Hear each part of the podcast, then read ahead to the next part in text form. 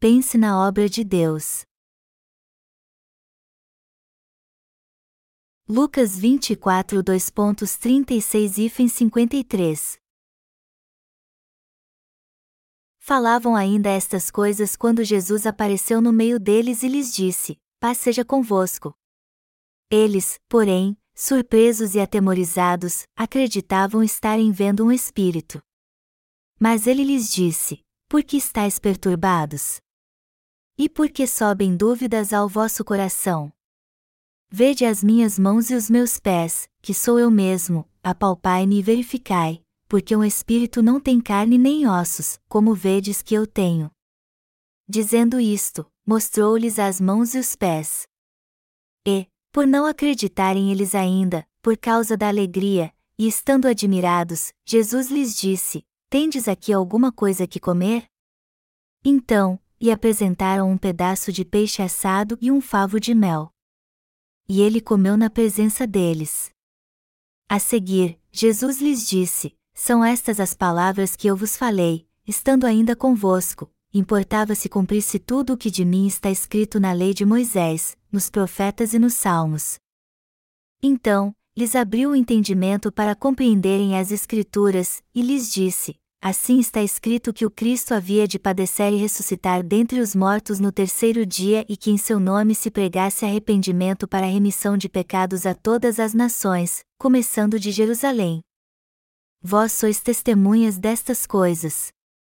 Eis que envio sobre vós a promessa de meu Pai, e permanecei, pois, na cidade, até que do alto sejais revestidos de poder. Então, os levou para Betânia e, erguendo as mãos, os abençoou.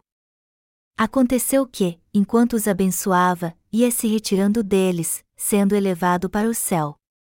Então, eles, adorando-o, voltaram para Jerusalém, tomados de grande júbilo, e estavam sempre no templo, louvando a Deus. No que devemos pensar? Como vão vocês, irmãos? A Páscoa está chegando, e eu estou pregando sobre isso desde cedo porque eu acho que é bom fazermos tudo para ajudar os outros. Eu também estou pregando no texto acima porque é importante entendermos tudo o que o Senhor fez quando esteve neste mundo, assim como tudo o que acontecerá no futuro ao invés de lamentarmos e jejuarmos na quaresma.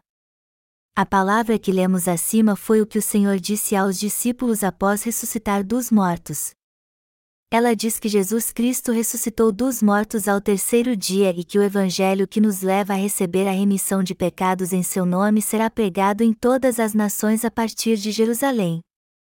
O Senhor deu testemunho da sua ressurreição enquanto comia com seus discípulos e os levou a entender as Escrituras.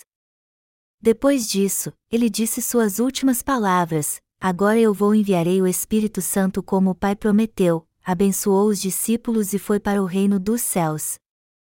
Então os discípulos voltaram para o templo e adoraram a Deus. É isso que nos diz o texto que lemos acima.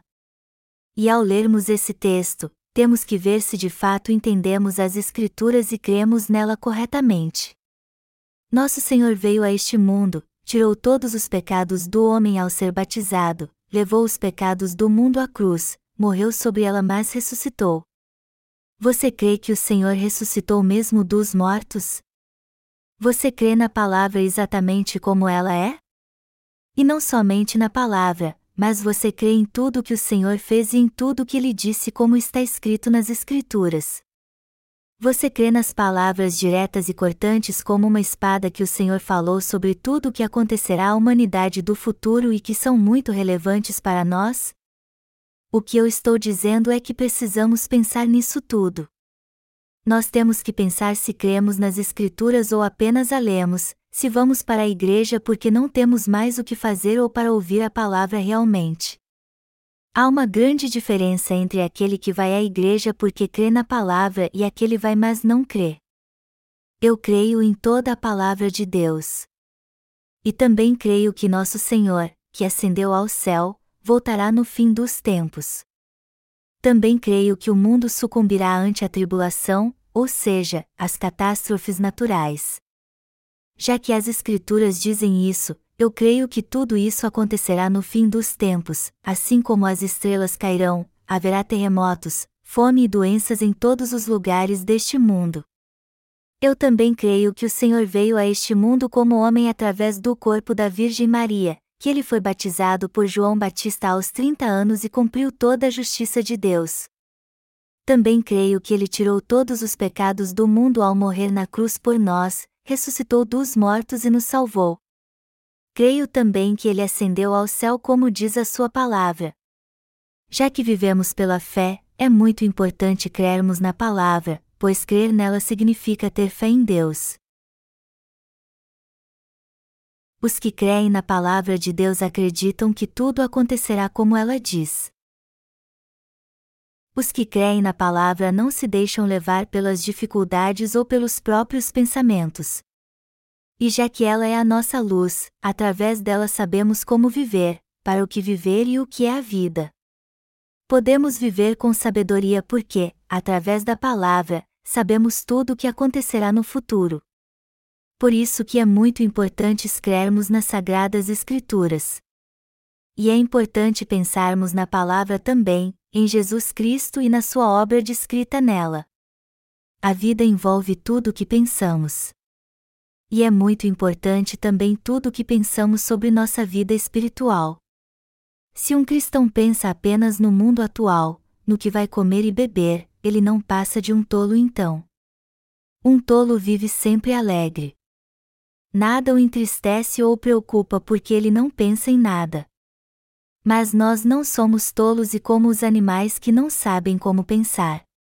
O que pensamos é muito importante para a nossa vida espiritual porque, como seres humanos, nós podemos pensar racionalmente.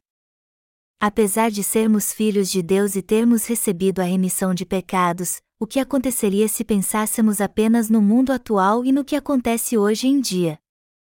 Se pensarmos apenas nas nossas necessidades básicas como casa e alimento, nos objetivos materiais que temos atualmente em nossa vida, e na realidade que nossos olhos veem, um dia então acabaremos caindo na armadilha de Satanás.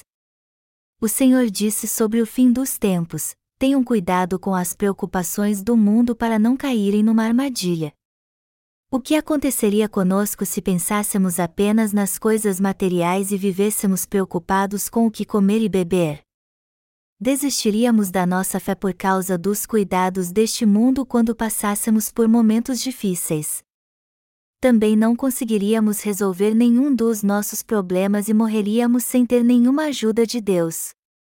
É por isso que eu estou enfatizando bastante que o que devemos pensar é um assunto muito importante para todo cristão. Os cristãos têm que crer na palavra de Deus e pensar nela, e não somente pensar na volta de Jesus Cristo a este mundo. E eles também precisam pensar na missão que foi dada a eles de pregar o Evangelho do Senhor até ele voltar. Aquele que se importa em salvar almas e pensa sobre isso é alguém cuja alma despertou, alguém precioso e sábio que jamais terá uma vida espiritual pobre. A alma de alguém assim é plena e próspera porque ele se alimenta de toda a palavra de Deus com fé, já que crê nela, ele não cai na armadilha que são as preocupações do mundo porque sua alma só pensa na palavra de Deus. Alguém assim sabe muito bem o que acontecerá a este mundo no futuro. É por isso que ele está à frente dos outros em seus negócios e em tudo o que faz, e não é servo de ninguém nem do mundo. Por esta razão também que ele não cai na armadilha que são as preocupações da vida. Aquele que assim crê nas sagradas Escrituras, que pensa em Jesus Cristo e na fé de que ele logo voltará é uma pessoa sábia. Alguém assim tem uma vida próspera neste mundo também. E é a graça do Senhor que o leva a viver com sabedoria e feliz neste mundo. No entanto, as pessoas pensam assim: eu creio em Jesus, mas sei que só irei para o céu quando ele voltar. Pensam nas coisas carnais mesmo quando vêm para a igreja e no fim acabando caindo devido às preocupações que tem no mundo. Quando caímos devido às preocupações do mundo? Quando nosso coração está angustiado, pois aí não enxergamos nada. É normal alguém perder a cabeça quando se vê encurralado e enfrenta situações difíceis.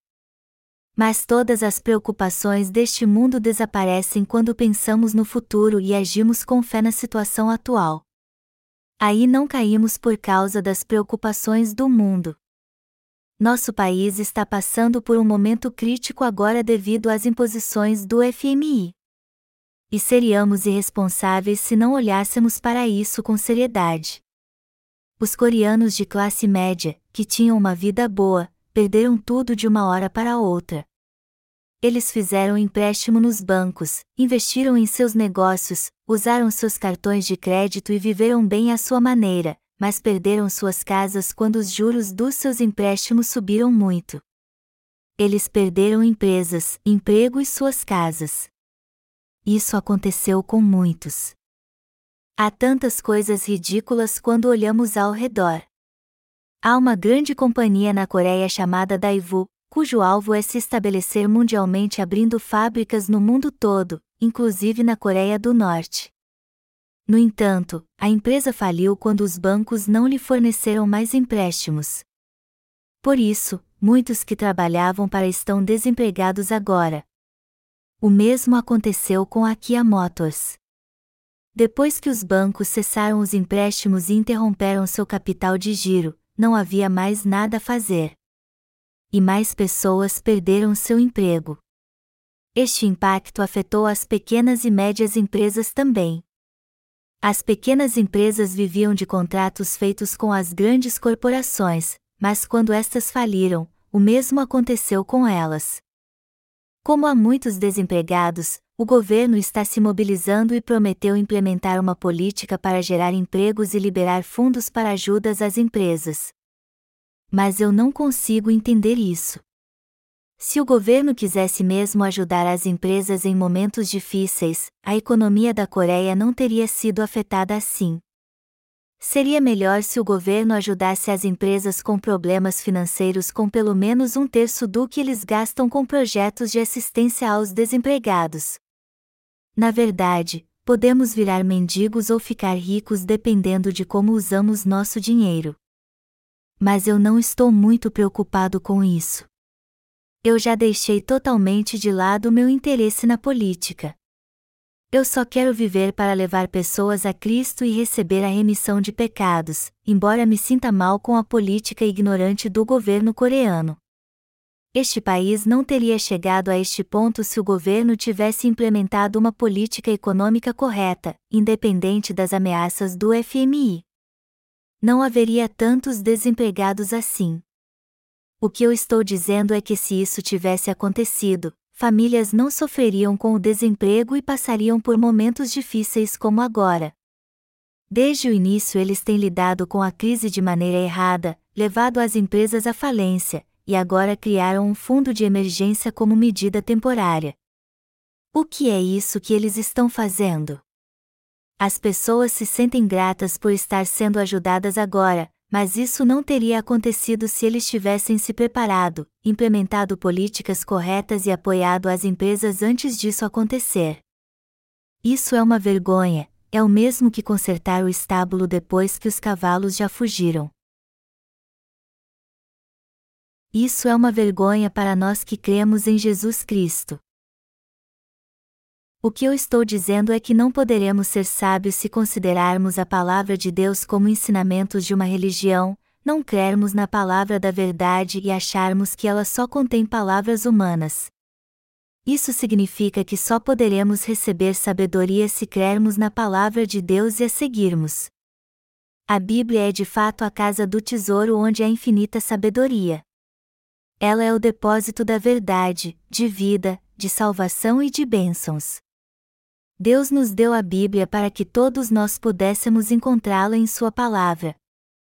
Mesmo assim, muitos não creem na palavra da verdade quando a leem. E é isso que eu tenho a dizer a todos que creem em Jesus: vocês primeiro têm que crer na palavra para depois pensar em Jesus Cristo. A diferença no pensar define o caminho que devemos seguir em nossa vida. Você sabe por que coisas tipo se preocupar demais, Ficar muito ansioso, ir à falência, passar fome e ter uma vida miserável acontece com muitas pessoas, embora elas creiam em Jesus? porque elas não pensam na obra de Jesus Cristo. Já que elas não creem na palavra de Deus e não pensam na sua obra, o resultado não poderia ser bom. Mas quando cremos na palavra de Deus e pensamos nele, sabemos muito bem o que está acontecendo no mundo, como se lêssemos hoje o jornal de amanhã e soubéssemos tudo o que irá acontecer. Eu quero dizer a você que nosso coração será maior, nossos olhos espirituais serão abertos, maneiras de ganhar dinheiro aparecerão, e teremos sabedoria para lidar com todos os problemas se pensarmos na obra de Jesus Cristo. Será que você ainda tem pecado no coração? Se você ainda tem pecado no coração, isso será resolvido simplesmente se você ler a palavra de Deus e crer nela. Você não precisa chorar e lamentar. As pessoas geralmente choram à toa e são ignorantes. Deus nos deu as sagradas Escrituras e dois remédios para curar a doença do pecado, que são o Antigo e o Novo Testamento. Todos no mundo inteiro podem ter seus pecados apagados depois de tomar estes dois remédios. O que eu estou dizendo é que não há ninguém neste mundo que não possa nascer de novo depois de ler a palavra. Todos podem nascer de novo. As pessoas podem ter tudo se tomar estes dois remédios. O homem possui uma alma e a alma tem pecados. O Senhor nos deu esses dois remédios para que possamos receber a remissão desses pecados. Deus nos deu as Escrituras. E ela é a graça de Deus gratuita e disponível a todos. Você quer receber o Espírito Santo? As Escrituras têm tudo para que alguém receba o Espírito Santo. Mas Deus nos deu o Espírito Santo de qualquer jeito e disse: Tomem. Será que ele esperava disséssemos: Vem, Senhor? Só os mascates do século XIX que vendiam remédios faziam isso. Deus é o Deus da verdade. Deus é o Deus da vida. Ele é o Deus da vida. Ele é o Deus do conhecimento. Deus nos ensina tudo de modo bem claro na Sua palavra. Ele nos diz tudo o que precisamos saber tudo ficará bem se crermos na Sua palavra. É por isso que Deus diz que Ele é o Deus da palavra. O que Jesus Cristo, que é Deus, nos deu quando veio a este mundo e ascendeu aos céus para sentar à destra do trono do Pai. Ele fez com que seus discípulos escrevessem a Bíblia para deixar Sua palavra para nós. A Bíblia é o presente mais valioso que Deus nos deu. Ele levou tudo com ele para o céu e nos deixou só isso. Portanto, temos que ler a palavra de Jesus Cristo e crer nela. Crer e pensar nela. Eu penso nela. Por ser um pastor, eu medito na palavra muito mais. Eu creio fervorosamente que o Senhor voltará a este mundo. E eu penso nisso. Mas eu não acredito quando alguém marca dia, hora, semana, mês e ano para isso acontecer. Somente os xamãs possuídos por demônios creem nessas coisas. Não devemos ser enganados por essas coisas. Jesus Cristo virá quando Ele quiser. Você está entendendo? Se o Senhor dissesse o ano, o mês, o dia e a hora que vai voltar, nós estaríamos vivos? Deus é a plena sabedoria. O que aconteceria com aqueles que não serão arrebatados se o Senhor dissesse o ano, o mês, o dia e a hora que vai voltar? Eles poderiam matar os que serão arrebatados, já que isso não vai acontecer com eles. Como então o Senhor poderia dizer o dia exato em que o arrebatamento vai acontecer? Por acaso Deus opera assim? Deus deixaria seus filhos sofrer assim? Não é assim que ele opera. Deus virá quando Ele quiser. Quando o pecado tomar conta do mundo e Evangelho for pregado em todos os lugares, quando todos crerem em Deus e não houver ninguém que não creia por causa deste Evangelho, o Senhor então virá. Deus é um Deus justo. Portanto, Ele dirá quando vier: Eu não me envergonharei quando vier buscá-los, porque enviei meus servos e obreiros para ensiná-los tudo. Os que não creem de coração serão lançados fora, mas o que creem viverão eternamente comigo no céu. Vamos pensar nisso então. Digo, vamos pensar na pregação do Evangelho do Senhor em todo o mundo. Nós hoje estamos traduzindo nossos livros para o espanhol, francês e alemão. E estamos preparando também a arte da capa destes livros. E eu estou certo que muitos na Europa crerão na justiça de Jesus quando estes livros estiverem prontos e forem distribuídos lá. Poucos alemães de fato creem em Jesus hoje em dia. E já que não conhecem Jesus, eles não conhecem a verdade da Bíblia também. Muito tempo atrás na Alemanha, um homem chamado Marinho Lutero declarou que justo viverá da fé, e deu início a uma reforma religiosa conclamando todos de volta à Bíblia. Foi assim que os alemães creram em Jesus. Só que desde o início eles creram de modo errado. Eles duvidaram da Bíblia desde o início. Eu quero falar um pouco sobre isso.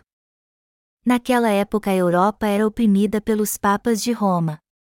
A Igreja Católica aviltou o nome do Senhor dizendo ao povo que eles iriam para o céu se pagassem as indulgências. Eles então precisam encontrar uma maneira de se livrar da opressão do Papa, mas não havia nenhuma.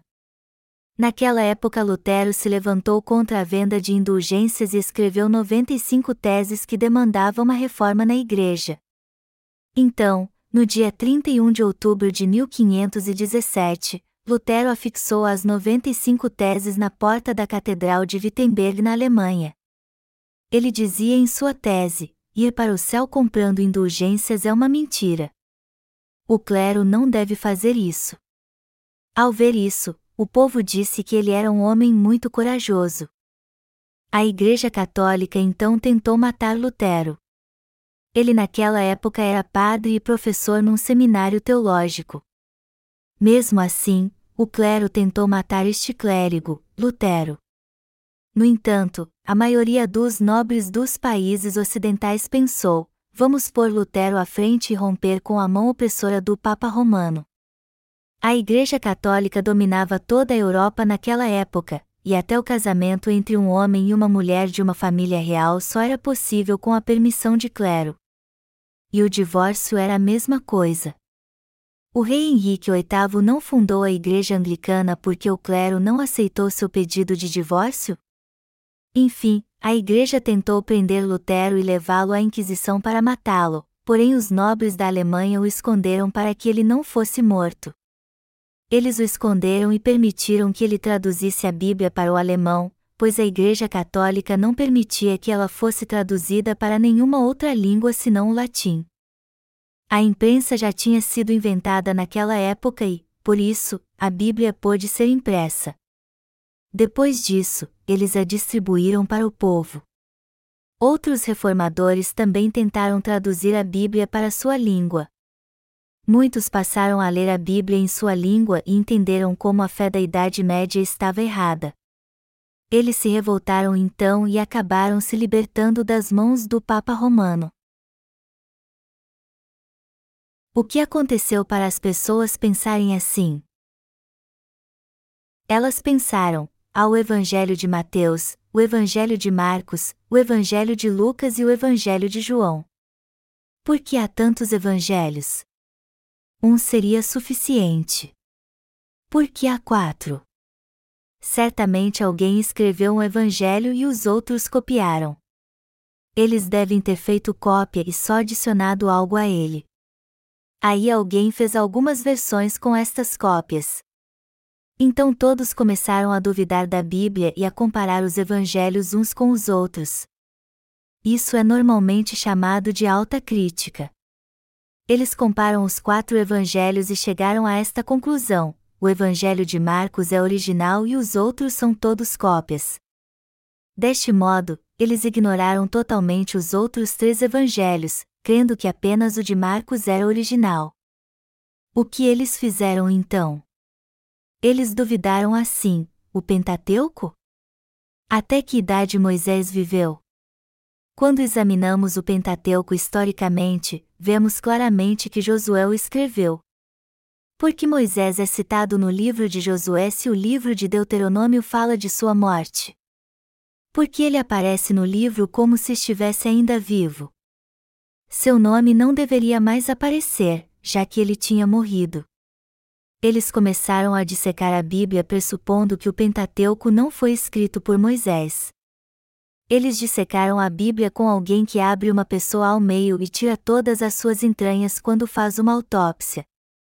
O que aconteceu então? Se você usar um óculos vermelho, você vai ver tudo vermelho. E tudo fica azul quando alguém usa um óculos azul. Isso quer dizer que eles não criam na Bíblia nem a conheciam. Eles duvidaram da Bíblia devido à experiência amarga que tiveram na Igreja Católica. Por isso que muita gente nos países europeus achava que não podiam crer na Bíblia.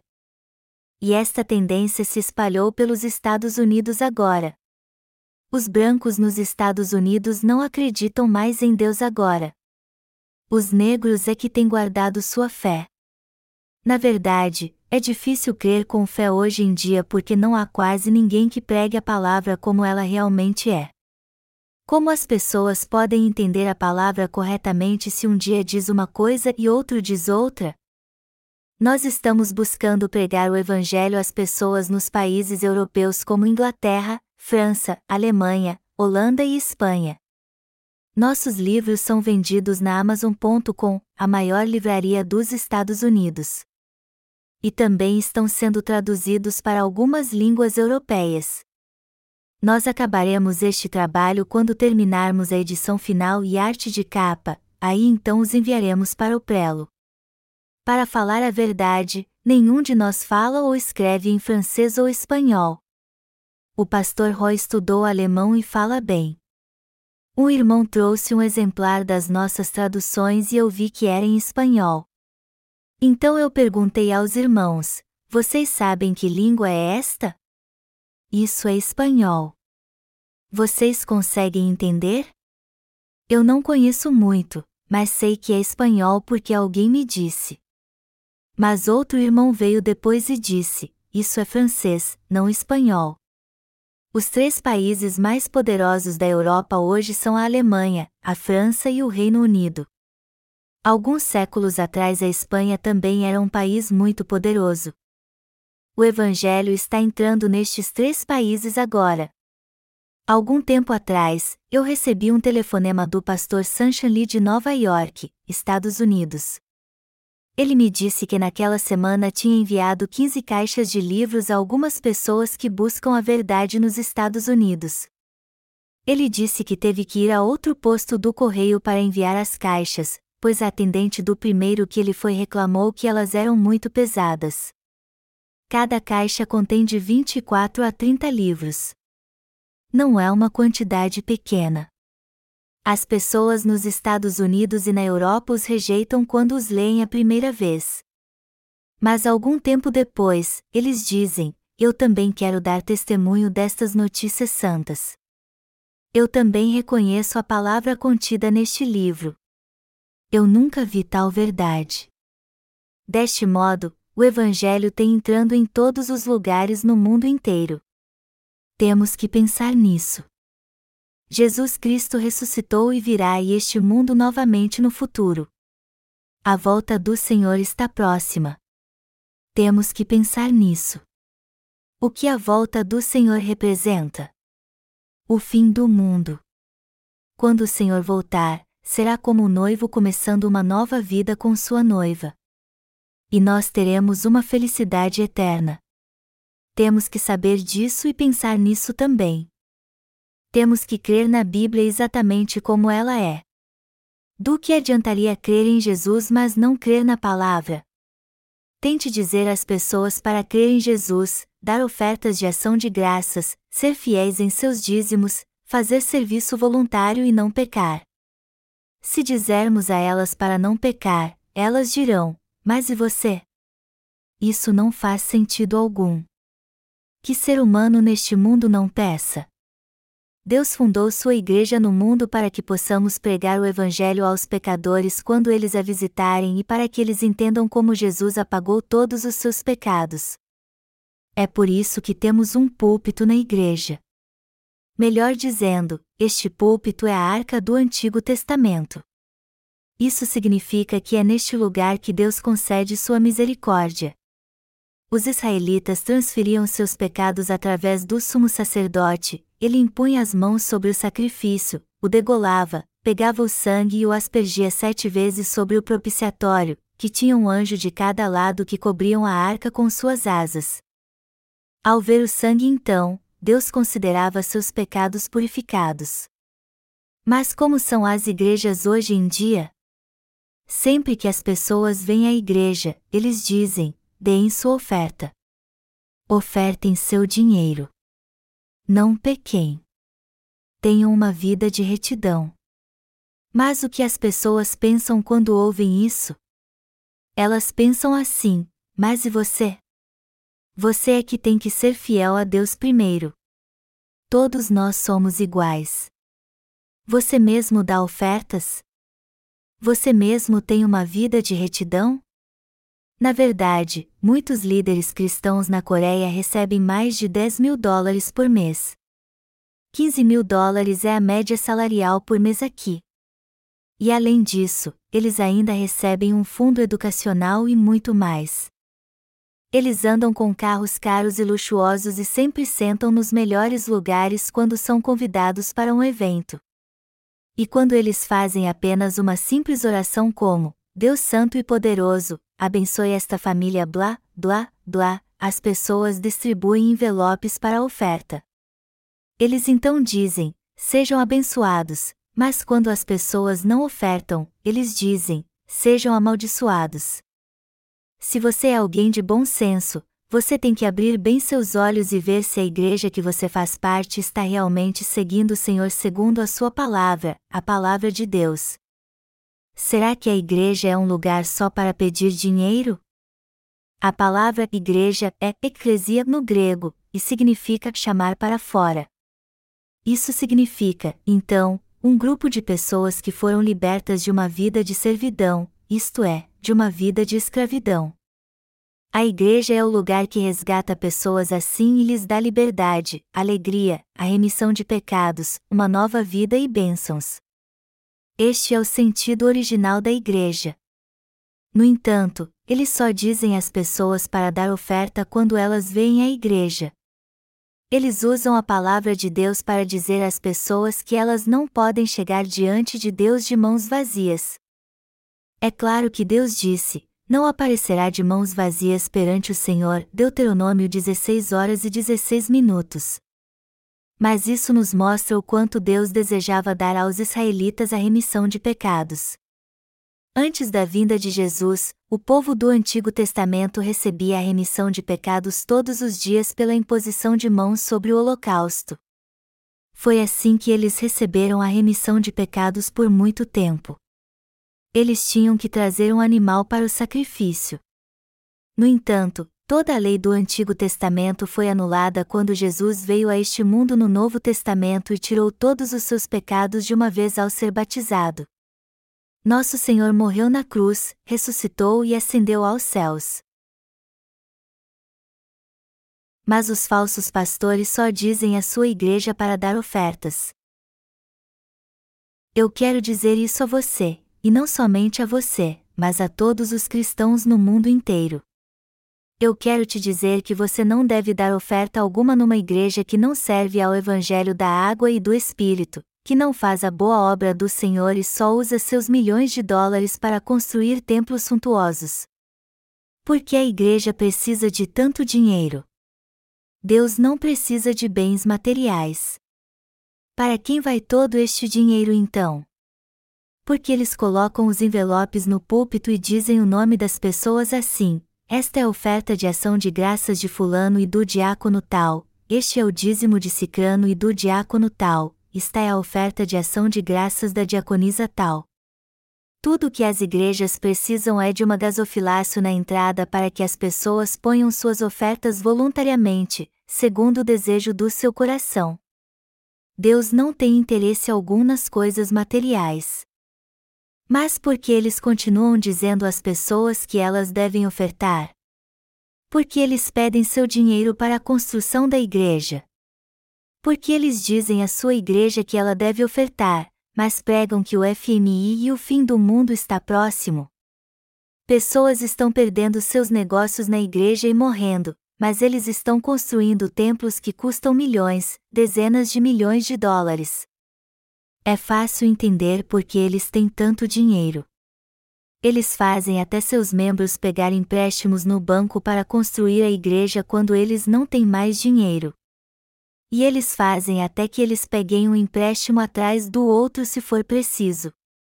Então eles levam todo o dinheiro para a igreja, mas quando as pessoas não querem, isso é um absurdo e não tem diferença alguma do que o Papa fazia para explorar as pessoas na Europa há muitos anos.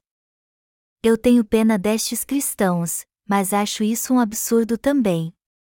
Eles não parecem tão tolos quando eu vejo sua vida neste mundo, mas eu não sei por que eles são tão ingênuos e se deixam enganar em nome de Jesus Cristo. Maus mesmos são os pastores. Eu não sei se o povo de Shoonshon é ingênuo demais, pois como eles estão sendo enganados ali. É mesmo um absurdo o que acontece nesta cidade. As pessoas até que parecem bem espertas em Shoonshon, mas na verdade são ignorantes. Por que elas ofertam tanto dinheiro? Há uma igreja lá que construiu um templo de 4 milhões de dólares, outra construiu um templo de 10 milhões de dólares e por aí vai. Entre os pastores começaram sua igreja na mesma época que eu, muitos já construíram em três anos igrejas de mais de mil metros quadrados.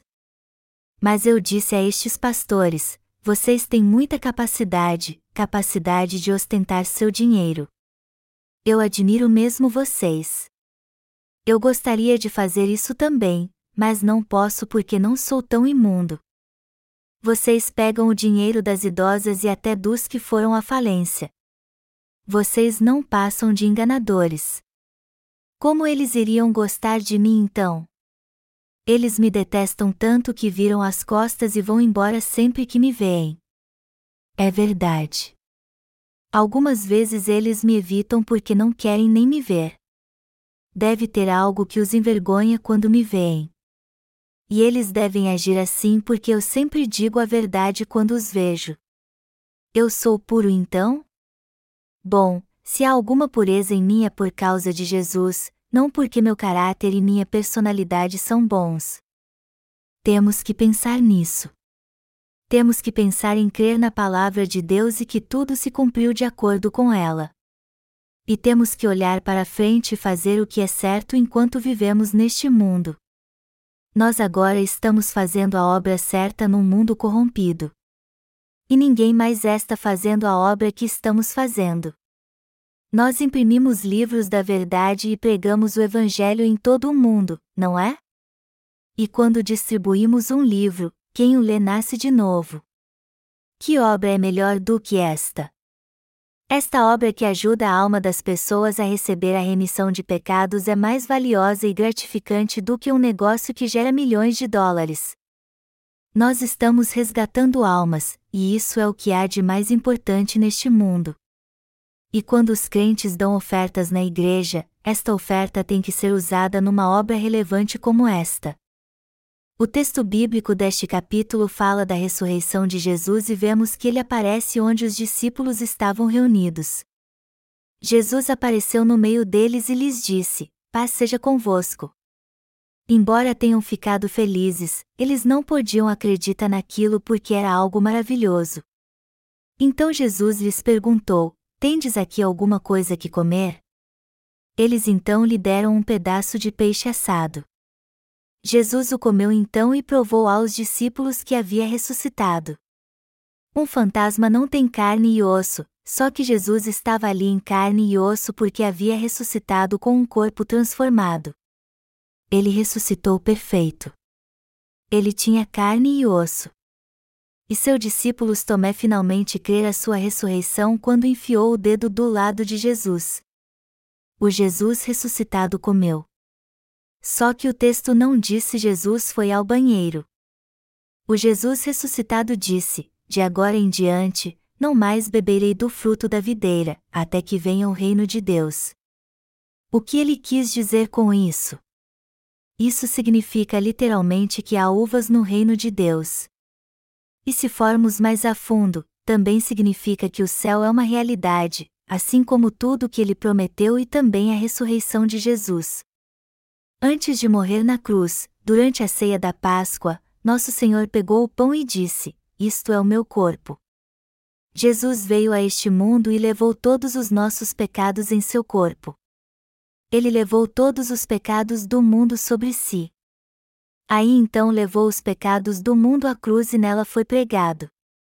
A palavra de Jesus, isto é o meu corpo, foi confirmada mais uma vez.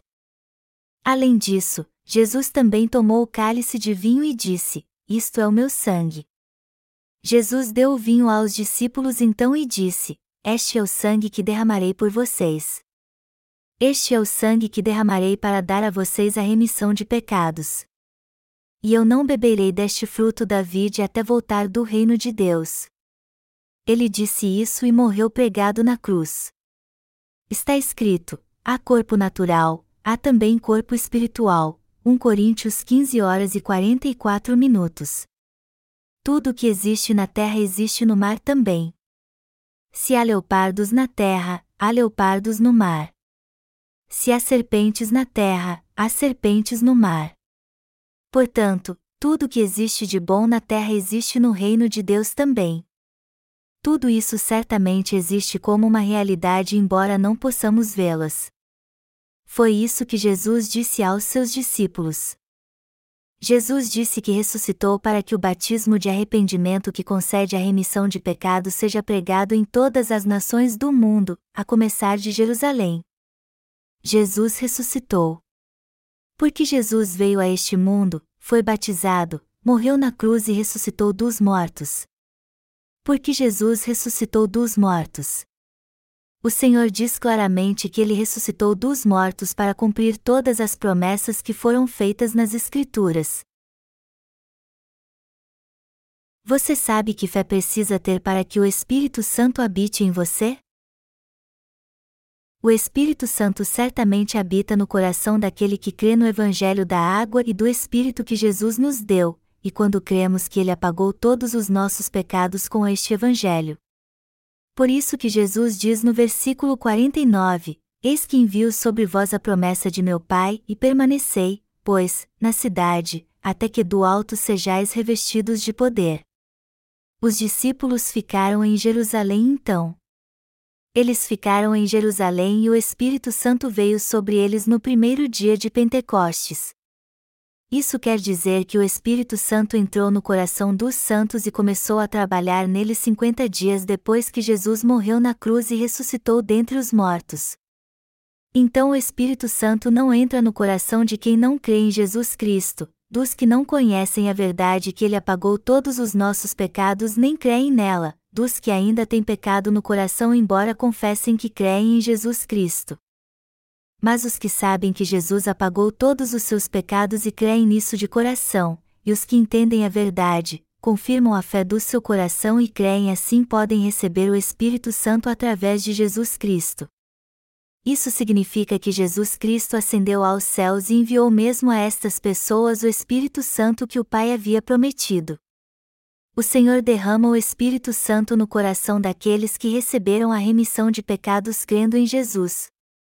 Então, todos que dizem que receberam o Espírito Santo hoje em dia, embora tenham pecado no coração, são endemoninhados. Quem fala em línguas embora tenha pecado no coração faz isso através da obra dos demônios. E quando olhamos para isso, vemos que há muitos endemoninhados na igreja hoje. Quando há pecado no coração de alguém, embora ele confesse crer em Jesus, o demônio entra no seu coração e o leva a falar em línguas, a ter visões, a profetizar e fazer tudo o que glorifica a Deus ou não. Mas o problema não há muitos que possam dizer a eles que eles estão enganados através da palavra. As pessoas ofertam muito dinheiro achando que eles têm o Espírito Santo, quando na verdade eles estão falando em línguas porque estão endemoninhados. A situação fica incontrolável quando uma pessoa está endemoninhada. O que está acontecendo na Coreia? A nora de alguém recebeu o chamado dom de línguas enquanto orava no monte. Ele achou que tinha recebido o Espírito Santo, mas sua sogra disse que era um demônio. Elas discutiram e a nora ficou tão irritada com sua sogra que agrediu com um pedaço de madeira. Isso foi obra do demônio. Alguns anos atrás, a esposa de um missionário coreano em Bangladesh foi morta nos Estados Unidos quando foi exorcizada por uns pretensos exorcistas. Eles bateram nela quando seu marido saiu para ir ao banheiro. Uma costela quebrada perfurou seu pulmão e ela sangrou tanto que isso causou sua morte. Pelo que eu sei, os exorcistas, todos eles eram cristãos, e seu marido foram condenados por homicídio culposo. Isso também foi obra do demônio. Essas coisas são comuns. Quem comandou tudo isso? O próprio demônio. Eu disse muitas coisas aqui, mas todas elas podem ser resumidas assim: nós temos que crer na palavra de Deus. Todos nós temos que conhecer a palavra de Deus e crer nela. Mas será que os cristãos conhecem bem a palavra de Deus hoje em dia? Desde que abrem a Bíblia, elas não sabem nada dela. E eles não a conheceriam mesmo que abrissem na sua frente. Eles só sabem alguma coisa dos comentários. Os pastores não conseguem pregar bem se usarem apenas a Bíblia. Eles então abrem o comentário e pregam como se estivessem tomando notas. Eles dizem: Bom, eu vou pregar sobre isso hoje, e então olham para as notas dos comentários quando não sabem como continuar seu sermão. Mas o que aconteceria se a energia acabasse ou o esboço do seu sermão voasse por causa do vento do ventilador? eles não conseguiriam continuar pregando se não pegassem o esboço de volta. Sabe o que eu penso sobre isso? Para mim isso é trapaça. Os apóstolos de servos de Deus antes tinham a palavra e o Espírito Santo no coração, e por isso confiavam neles. Por isso que eles podiam pregar só com a Bíblia. No que você está pensando agora?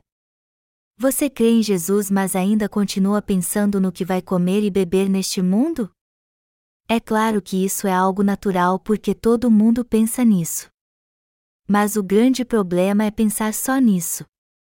Não devemos pensar apenas no que vamos comer, beber e no que precisamos para viver. Temos que pensar mais nas coisas espirituais. Se a palavra de Jesus diz uma coisa, temos que obedecê-la e crer nela. E temos que pensar também se ela se cumprirá justamente como está escrito. Isso quer dizer que devemos nos preparar para os eventos futuros. Temos que pensar na palavra de Deus. Quando recebemos sabedoria da palavra, o alcance da nossa mente é ampliado e podemos viver bem neste mundo. E por mais que tenhamos perdido algo por causa da crise gerada pelas sanções do FMI, não devemos seguir o mundo atual. Há muitos cometendo suicídio porque sua vida está muito difícil agora, mas eles não devem fazer isso. O dinheiro e as coisas materiais deste mundo vão e vêm. Nós só temos que ficar firmes, pensar na palavra de Deus e fazer a obra com zelo. Você não deve olhar para trás e ficar lembrando quando tinha um belo carro e ia pescar todo fim de semana. Ao contrário, você deve começar a pensar de modo correto e a trabalhar duro agora.